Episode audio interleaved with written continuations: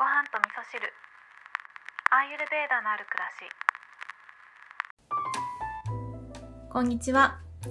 アーユルベーダアドバイザーの土井京子です。今日はですね、朝起きるのが遅くなってしまっても一日を活発に活動できるようにするためにはどうしたらいいかというお話をしたいんですけれども、えーこれはですね、リスナーさんからメッセージ、ご質問いただいたので、それにお答えする形になります。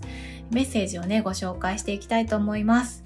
ごはみそネーム、まさこさん。まさこさんいつもありがとうございます。えー毎日素敵な配信ありがとうございます。前にも一度メールさせていただき、お答えしていただいて、嬉しく繰り返し何度も聞いておりました。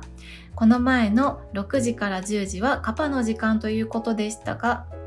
私はシフト制の職場のため、早い時は5時に起きるのですが、遅い時は8時から9時くらいに起きます。寝不足でも5時に起きた日とちゃんと7時間以上寝ていても9時くらいに起きた時を比べると寝不足でも5時に起きた日の方が1日の活動がすごく楽で活発に動けます。ちゃんと睡眠時間をとっていても遅く起きた日はすごく体が重たく感じます。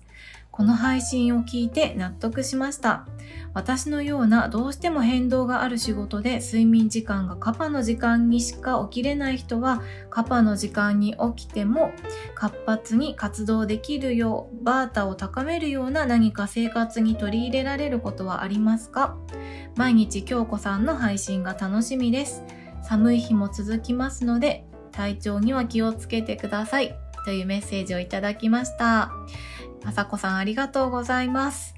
そうですね。シフト制の職場の方って本当にあの不規則になってしまうので、起きる時間がね、バラバラになってしまうっていう方結構いらっしゃると思うんですよね。もうこればっかりはね、本当に致し方のないことだと思うので、上手にね、工夫して一日を快適に過ごしていきたいですよね。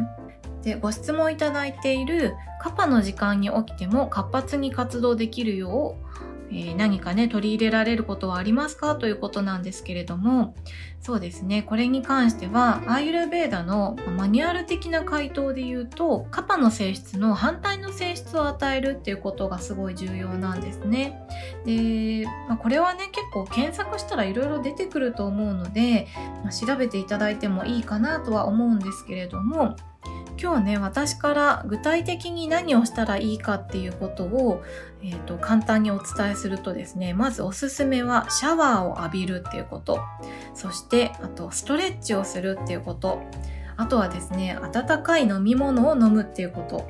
でこの3つをねちょっとピックアップしてお伝えしたいなって思ったのはまずねシャワーを浴びるっていうことはカパの性質っていうのは安定しているとか鈍いとか重たいとかそういった性質があるんですね。なので朝起きてシャワーを浴びることで体を温めてあげたりとかあとはね動きの性質を与えてあげるっていうことができるんですね。そしてストレッチですね。ストレッチもですね動きの性質を与えてあげるっていうところでこのカパのね、落ち着きのムードに負けないようになるんじゃないかなっていうふうに思いました。あとですね、温かい飲み物を飲むっていうこと。で、単純にね、バータを高めたいと思ったら、もうキングオブバータって言ってもいいんじゃないかなって思うのが、コーヒーなんですけど、コーヒーはね、人によってやっぱり飲める人と飲めない人がいるし、やっぱり胃腸にね結構負担がかかるのであんまり毎日飲むものとしては私はおすすめしないものになるんですね。以前ね私は毎日飲んでいたんですけど不思議なんですよね。コーヒーって毎日飲んでいると飲めるようになっちゃうんですよね。でそれでね健康上問題がなければいいんですけれども私の場合はですねコーヒーをやめた時にその威力があの分かったので無意識に毎日飲んでいるっていう方はちょっとね意識してやめてみてその変化をね感じてみるとコーヒーってどんなものかっていうのがわかると思うんですけれども、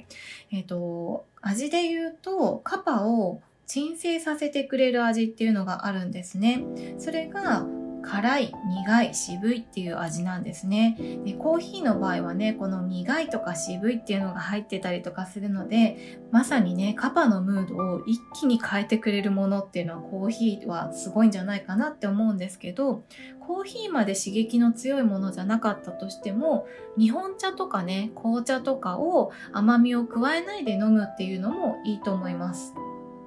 というところまでがね、アーユルベーダ的な、まあ、マニュアル的な回答になるんですけれども、ここからはね、ちょっとご飯と味噌汁的なアーユルベーダの見解でお伝えしたいと思うんですけれども、そもそもね、カバって何なのかっていうと、さっきもね、お伝えしたように、まあ、安定とかね、落ち着きとか、そういったイメージになってくるんですけど、この状態は何かっていうと、副交感神経が優位になってる状態で、まあ、いい意味で言うとリラックスしてるような状態になるんですけど、逆に言うとですね、やる気スイッチがオフの状態、そんなイメージがカパにはあるんですね。なので、やる気スイッチを入れてあげるっていうことが、このカパの時間に起きた時には重要なポイントになってくるので、やる気スイッチをどうやって入れるかっていうことを、皆さんそれぞれで考えていただくことがすごい大事だと思うんですね。で、私のね、アーユルベーダが好きなところっていうのは、アーユルベーダっていうのは、究極的に言うと、何がいいのかっていうのは自分の中に答えがあるっていうふうに言われてるんですね。なので自分に問いかけてみるっていうことがとっても大切になってきて、で、いろんな人がいて、いろんな体質があって、バータ、ピッタ、カパっていうね、バランスも人それぞれみんな違ってくるので、誰に何が合うかっていうのは実は自分が一番よく知ってるんですね。なので今日まさこさんにお伝えしたいのは、まさこさんのやる気スイッチを入れるもものは何でしょうっていうことをぜひ考えてみてもらいたいんですね。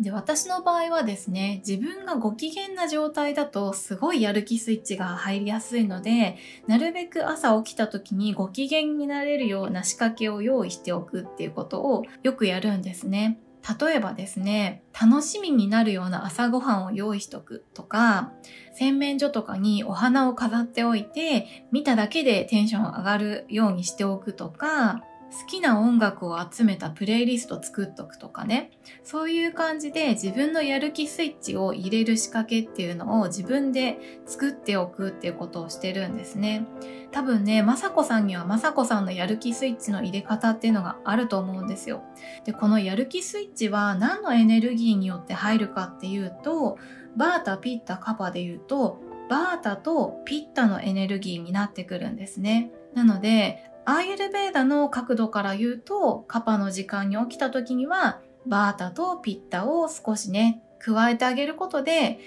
カパのエネルギーを抑えてあげることができるよねっていう風になるんですけれども、アーユルベーダの言葉を使わなかったとしても、この6時から10時までに起きるっていうことは、やる気スイッチが入りにくい時間なので、自分のね、やる気スイッチを入れてあげるっていう風に考えると、皆さんそれぞれの答えが出てくるんじゃないかなっていう風に思います。ということで今日はですね、まさこさんからのメッセージにお返事ということで、6時から10時のカパの時間に起きても1日を快適にね、活動的に過ごすためにはどうしたらいいかっていうお話をさせていただきました。ご参考になれば嬉しいです。今日も聞いていただきましてありがとうございましたがとうございます。